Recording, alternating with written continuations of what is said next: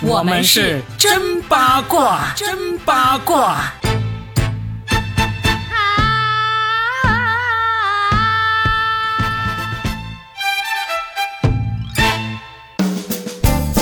欢迎来收听我们新的一期真八卦，我是算一卦 Robin 大叔，大家好。大家好，我是八一八佳倩。哎，佳倩有没有发现最近的瓜特别多啊？最近的瓜真是一言难尽啊！是不是进入到盛夏季节，就是瓜田熟了，瓜熟蒂落了，是吧？来，我们两个闰土 开始到瓜田里去挑瓜了。今天闰土男，你挑的是哪个瓜？我们其实发现最近就是国内的瓜和国外的瓜都挺多，就是有一个人盘活了内娱和外娱。谁？就是我们的汪小菲，汪总啊，菲菲。就是汪总的故事呢，其实因为我们讲的已经有点晚了，不需要重点讲汪总，因为你们可能都知道他的故事了。但是呢，还有一个国外的，我们也提到一下，就是德普啊，跟他那个前妻的这个贻笑大方的法庭诉讼案也终于结果出来了啊，这个德普赢了。但是呢，我其实也看了德普赢了之后很多公众号的一个反应和很多媒体的一个观点，呃。首先，当然，我相信法庭是做出了比较公正的一个判断哈，因为法庭是讲证据的地方嘛，而不是说你萌、你可爱或者你哭、你漂亮就站谁那一边。我相信他是有证据来说话的。但是对于那么多人都把女方说的那么不堪呢，其实也是有一点小小的不忍的。我不知道你怎么看这个，就是德普赢了，并不代表他就是一个没有缺点的人。事实上，他后来也有很多，比如。他工作不认真，他经常在片场耍大牌，这个也有很多不好的一些地方，嗯。但是，不是说我们要把他这个前妻这个 Amber 说的不堪，嗯，而是他是真的不堪，嗯，因为他这个事情真正的起因，首先这个已经证据确凿了，就是这是一个家暴的女女人，嗯，会家暴德普的一个女人，但是真正的点就在于说，为什么这个事情会走到今天这个地步呢？她不但是一个家暴的人，她家暴完了还要。倒打一耙，撒谎，撒谎。她真正令到德普要起诉她，就是因为她不但家暴了，家暴完了之后还要把这个事情颠倒黑白的跟这一个华盛顿邮报说了，嗯，然后把这个故事写出来了，向全世界宣布德普是一个家暴男。因为在庭审上，这个 Amber 其实是不断的在标榜自己是这个 Me Too 运动的一个受害者，受害者，嗯，但实际上。他才是真正去伤害这个 Me Too 运动的一个人啊！对，因为他就是利用了大家的同情心。嗯，本来 Me Too 运动就现在在很多人看来其实是有点过激的一个行为。Amber 德普这个前期的做法，会让那些本来对 Me Too 运动持一个中立态度的人，可能也会走向反对这个运动的一个方向。就是可能到时候让那些真真正正受到伤害的女性，反而不能够得到一个正确的保护和对待。对，至少是他最大的原罪。对，至少这些女孩子真要维权起来，她就会遇到一个新的阻力，就是有人会拿这个 Amber 这个事情去攻击他们。你是不是撒谎啊？对，虽然 Amber 的事情跟这些受害的女孩是没有任何关系的，但是他们会面临多一重的困难，就是会有人拿这，因为。你你要证明这个人拿 M 的事情来攻击我是不对的，那你也要多付出很多的努力，对不对？我就算可以一句话把你顶回去，我也多说了一句话，本来我不需要多说这句话的，是不是？好吧，你的解释让我释然了。嗯，如果是这样的话，我确实觉得他做的挺不应该的，真的是不应该，真的不应该。好，我们还是说回到国内的对国内的瓜，国内的瓜很有意思，就是这次呢，汪小菲的事件呢，真的是被大家一面倒的谴责了。嗯，就是因为他真的是，呃，为了给自己。开脱就说了很多，就引导大家去攻击大 S 的话，甚至把大 S 正常治病的那个事情，把大家引导是大 S 在服用违禁药品，在嗑药这个方面去引，这个是真的是非常的吃相难看。嗯，但是针对他什么婚内出轨也好，还有就是他是不是跟那个张颖颖有类似的情况也好，呃，这些我倒是觉得大家都掌握的信息都差不多了。对我只想。问一下，为什么大 S 本人不出来发声呢？你怎么解释一下？这个就是最好的策略啊。嗯，首先大 S 她本身没有做错，是不是？她也没有出轨，她也没有真正的嗑药，她就为只是为了治病，对不对？我既然没有错，那我为什么要出来发声呢？对一个没有错的人，他受到伤害的人，就他就如果出来追着汪小菲去穷追猛打，那也是一种策略。这种策略呢也会得到很多人的支持，但是但是也会让一部分人会觉得。那一部分什么人呢？那部分人呢，就会觉得什么一夜夫妻百夜恩啊，得饶人处且饶人的那帮人，会觉得哦，你这个女人怎么那么得理不饶人呐？当然，持有这种想法的那些人呢，也没有什么好去争取的。我在我看来，就是一个站着说话不腰疼，目经他人苦，就劝他人善的那种人。你只是觉得就是不发声，其实是比较好的一个处理方法，是最好的一个处理方法。我觉得是因为真的，他只要发声，就会招惹到那些。所谓的理中客，所以这个雷是献给王小飞的啊。对，我们在录节目的时候，又是在车里。若比身体不要动啊，不要乱动啊，说话不要手舞足蹈，好不好？保持镇静。然后那个，此时此刻。深圳的上空正一阵惊雷，嗯，现在这个点到底有多少人在发誓呀？汪小菲是不是又在发誓？还是德普在发誓？还是谁在发誓？不管谁在发誓，但是至少我们看汪小菲这一次的事件，就真的是。也已经尘埃落定了，我觉得就这样子完了吧，我我就只能这样说。其实如果我们不是今天才录这一期节目呢，我们有很多点想来说这个事情呢。但又觉得好像已经就这瓜不新鲜了，已经。对对。那我们就来说说，其实汪小菲身上也有一个，就是以后大家啊，特别是女孩们，你们谈恋爱的时候不要选这种巨婴妈宝男。对，因为我们从汪小菲的身上，包括他爆出来他跟新女友的那些对话，都发现，我的天呐！他其实是很唯唯诺诺的一个男人呢，而且他是一个喜欢和稀泥的一个人。对，他并不是一个真真正正站出来解决问题。然后同时他还是一个酒后失言又乱删，然后接下来说完话呢又马上怂着来道歉，又跟记者私下发信息说请多多体谅我，让人真的瞠目结舌。一个一个这样的男人。这个有钱的孬种，不能这样说 啊！你比较狠一点点啊，就是他的外形，我们这么多年来被他的外形所蒙骗了。我们本来以为好歹也是个富家公子，是吧？也留过洋，当年他还有一个很大的名号啊，金圈四少，京城四少之一。这真的让我们普通人是望尘莫及的呀，就反正让人挺意想不到的吧。但后来分析了一下，我跟 Robin 两个人总结就是。他其实这个也是有原因的，很多人应该也知道了。比如他妈妈是很强势的一个人，嗯，妈妈到现在一直带货，带货不停，趁着热度继续带货。对呀，赚钱是永远的哈，永远永恒的主题。然后呢，大 S 其实也是很强势的。嗯大 S 在他们家，他们都说这个东方卡戴珊一家里面，其实她才是那个主心骨。嗯，她也是说一不二的一个女人，说结就结，说离就离。说再结就再结，什么时候再离我们不知道。对呀，她反正想怎样就怎样，她也是一个自主性很强的女性，只要她没有伤害任何人，我觉得这就是她的自由，我是欣赏的啊。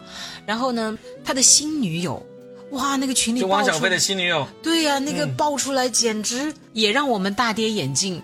原来少爷就喜欢这种土匪类型的女生啊，少爷就喜欢被人 PUA，哎，是不是？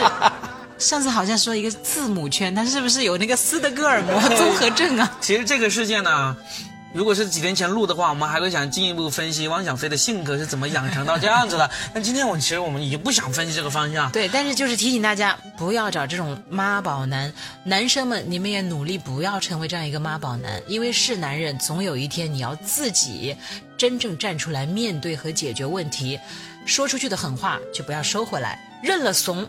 就不要再说狠话了。我觉得就是一个性格贯彻到底，比较让人能够对你还高看一眼。敬你是条汉子，是吧？对，你看这个汪小菲，是吧？一会儿站一会儿跪，一会儿跪一会儿站的，这让人确实是。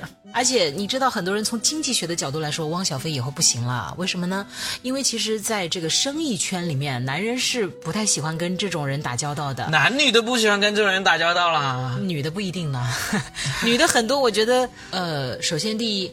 对于很多平民女生来说，但是平民女孩们，你们缺的只是钱，但不要缺心眼儿啊！对，对，你们还是这种类型的男生，他再有钱，你们也不要碰，对，因为他真的不会处理问题，最后真的你得了那一点便宜，最后你要赔上的是你整个人生，让人成为一个笑话，那真的是很糟糕的一件事情了。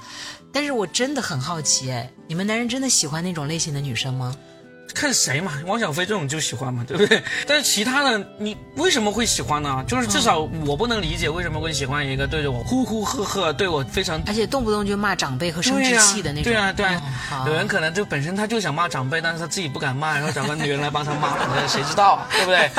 啊！但是我们今天呢，还是不要再去批判汪小菲，我们也不太进行什么道德评判了。今天我觉得他也够惨的了，说真的。啊，活该啊！他就，反正我们今天想要聊了一个有趣话题，我就觉得，哎，这些有钱人啊，他们的所作所为，其实还真的跟我们普通人没有什么两样啊。对呀，你看，德普跟他前妻也是那种撒泼打滚，也是一地鸡毛，然后呢，不止不止鸡毛，狗毛，狗毛什么狗便便对对对对对。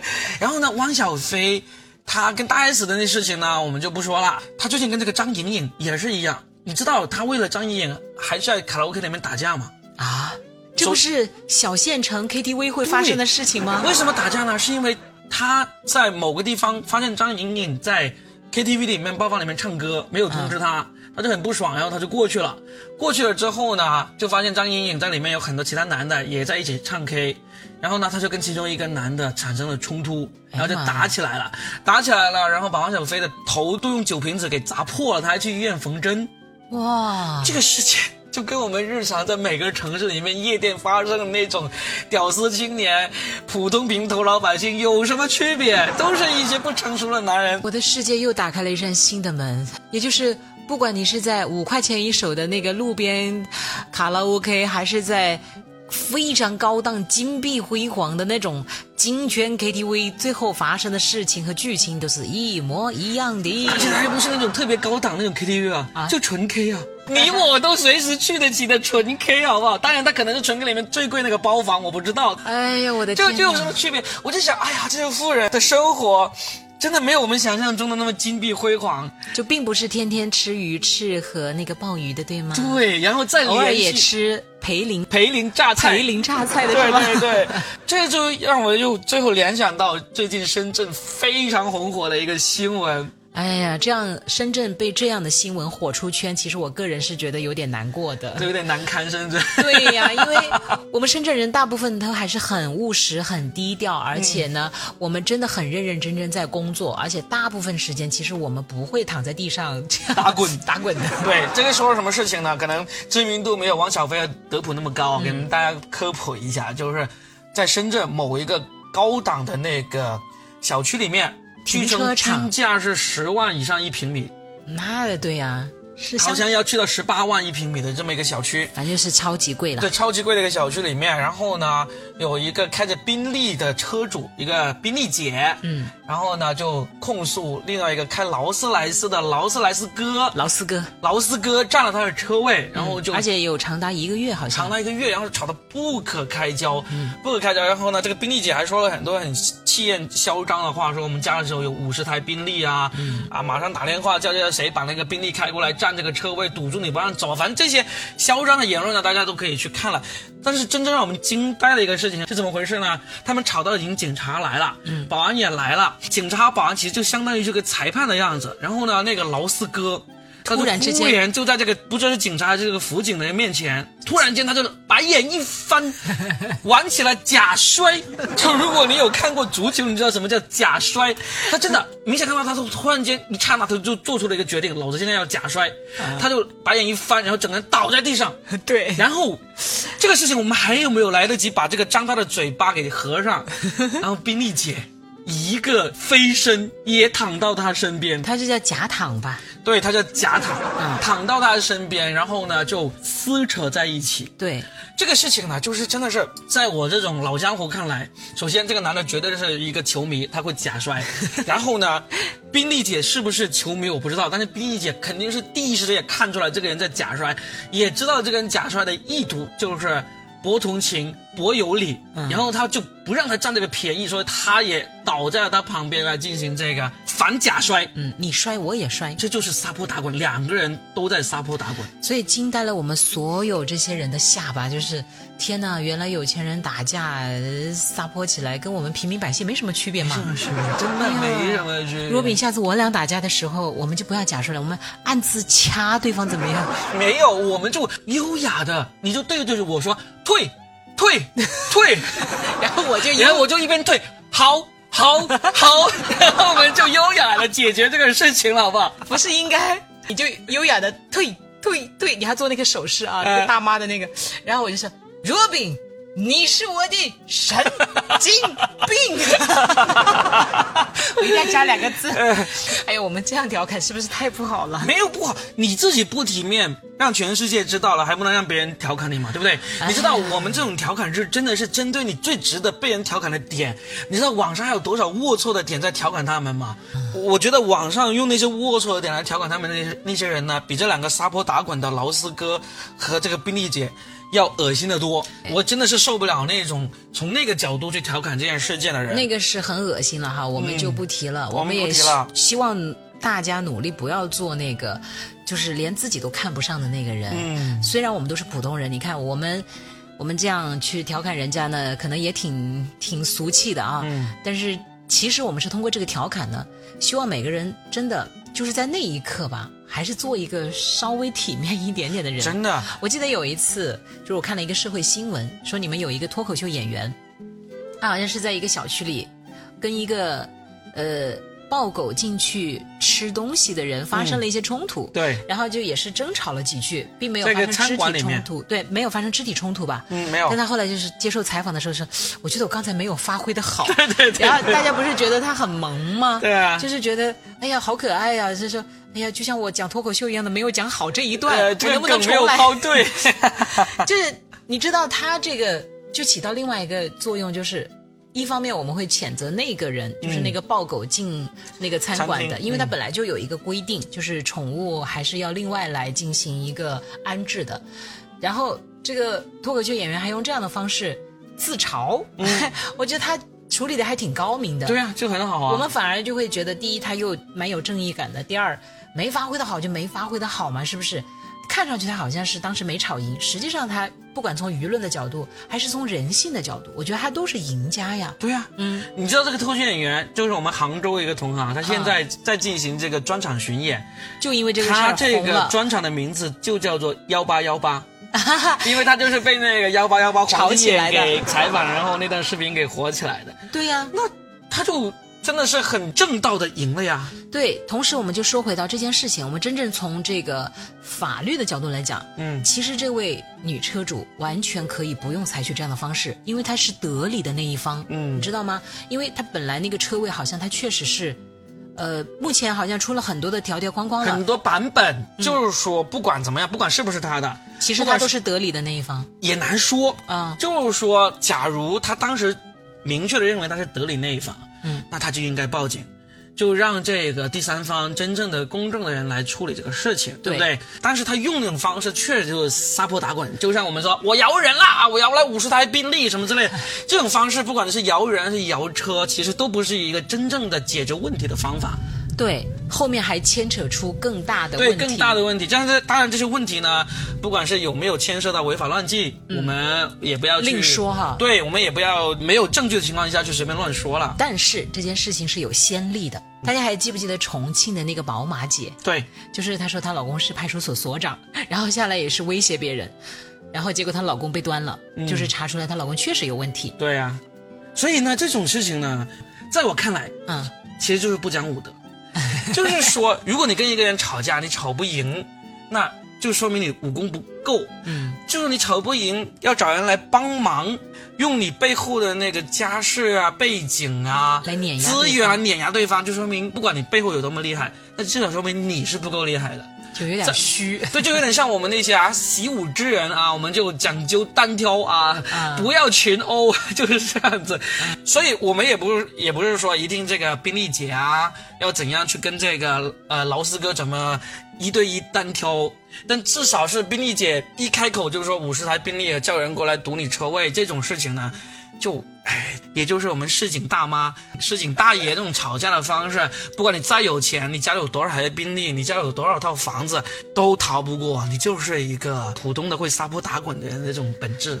从这件事情，我们得出了这个教训啊，宝贵的经验啊。宾利姐用她的五十台宾利啊，当然这个五十台宾利画上一个问号啊，呃，是不是我们不知道？但是呢，两位有钱人给我们示范了这场打架之后呢，我们学到的宝贵经验就是，这个你看，你花多少万你都学不到的呀啊！嗯，但是他们免费给我们教学了。第一，做一个体面的人，是吧？就算吵不过，也不要在地上打滚儿。对，实在要滚儿，穿条裤子。哎呀，然后第二呢，嗯，就是不要炫富，不管男人还是女人，不要轻易炫富。这个我有点不同意。哎，就得要炫是吗？我觉得要炫真正的富，啊，要炫那些你干干净净、问心无愧赚来的富，哦，你可以就该炫就炫。对，当然了，目前在中国，可以说绝大部分的巨富，在我看来，可能都会有那些不太干净的方面。打住！你还想不想以后让巨富们来投资我们的节目？不需要，因为你就是巨富，不需要啊！我也有五十台宾利啊，就是模型是吗？我也有哎，我儿子有飞机啊、坦克呀、还有50都有，可能还有五十个奥特曼，对不对？五百个奥特曼都有。我跟你讲，对，所以我就是意思就是说，就从这个角度来说呢，你刚才说不要炫富也是对的，因为在在我看来，目前中国那些巨富之人呢、还真的没有谁敢说自己就是问心无愧，一分一毫都是清清白白、干干净净赚来的。所以呢，从这个角度来看，你劝大家说不要炫富也是非常对的。不要轻易的炫富。嗯，对？吧？你说的那个也是对的。妈，我们这商业互捧是干嘛？是害怕我们两个打起来是吗？就是我觉得，如果如果你是马斯克，你在美国啊，你真的可以随便怎么炫富，没人管你啊。马斯克、啊、贝索斯啊、比尔盖茨啊，你要炫怎怎么炫，我觉得你都无所谓。对但是中国呢，还是要小心一点，因为我们真的见过太多。昨日首富，今日阶下囚，或者昨日首富，今夜流浪汉。就风吹雨打飘零去的那种。当初的李嘉诚，他的儿子被那个张子强绑架的时候，嗯第一次绑架，张子强问他要了好像是十四个亿吧，嗯还是多少？他当时坐下来跟他谈了一场话，这个坊间应该都是流传这个版本吧？你知道他是心甘情愿给这个钱，因为李嘉诚认为人是最重要的。同时他还说，他说谢谢你今天给我上了这一课。他跟张子强说：“谢谢你今天给我上了这一课，就是为什么你会盯上我呢？香港这么多有钱人，嗯，因为我平常太张扬了，说明。嗯嗯。哇，人家首富的话听听吧，听听吧，人家十几个亿买来的一个教训哎，啊。我们今天不花一分钱。就得到了。所以我觉得富要炫，但是说真的，所谓的富气贵气，真正的贵气还是来自于你的灵魂的高贵。就怎么处理问题，事情发生是一定会有的，嗯，每天都会有各种各样的矛盾，你跟你熟悉的人的矛盾，你跟陌生的人的矛盾，一定会有。包括你跟你自己的矛盾，但我觉得处理问题才是真正凸显出这个人是不是贵气、是不是富气的一个关键点，嗯。是不是？所以呢，今天的价值上完了啊，上完了，对。啊嗯。我们就差可以炫富了。什么时候等我财富够了，我就再来节目里面炫一炫。我把我儿子那五百个奥特曼转给你，让你以后出街的时候身后有五百个奥特曼为你站台。身后一片圣光哟，你相信光吗？五百道光在我背后闪起。是的，做一个真正有贵气的人吧。至少这些富人们的行为呢，就在进一步让我看来，其实归根结底都是人，都是人性。有钱也好，没钱也好，让自己的人性更纯一点，更正一点，才是最重要的事情。这样呢，也不会被别人按在地上摩擦，自己也不会躺在地上被人嘲笑啦。对呀，不会被人按在地上摩擦，自己也不要随意躺到地上去摩擦，好吧？好。这期就聊到这儿，拜拜。下期，下期继续真八卦，拜拜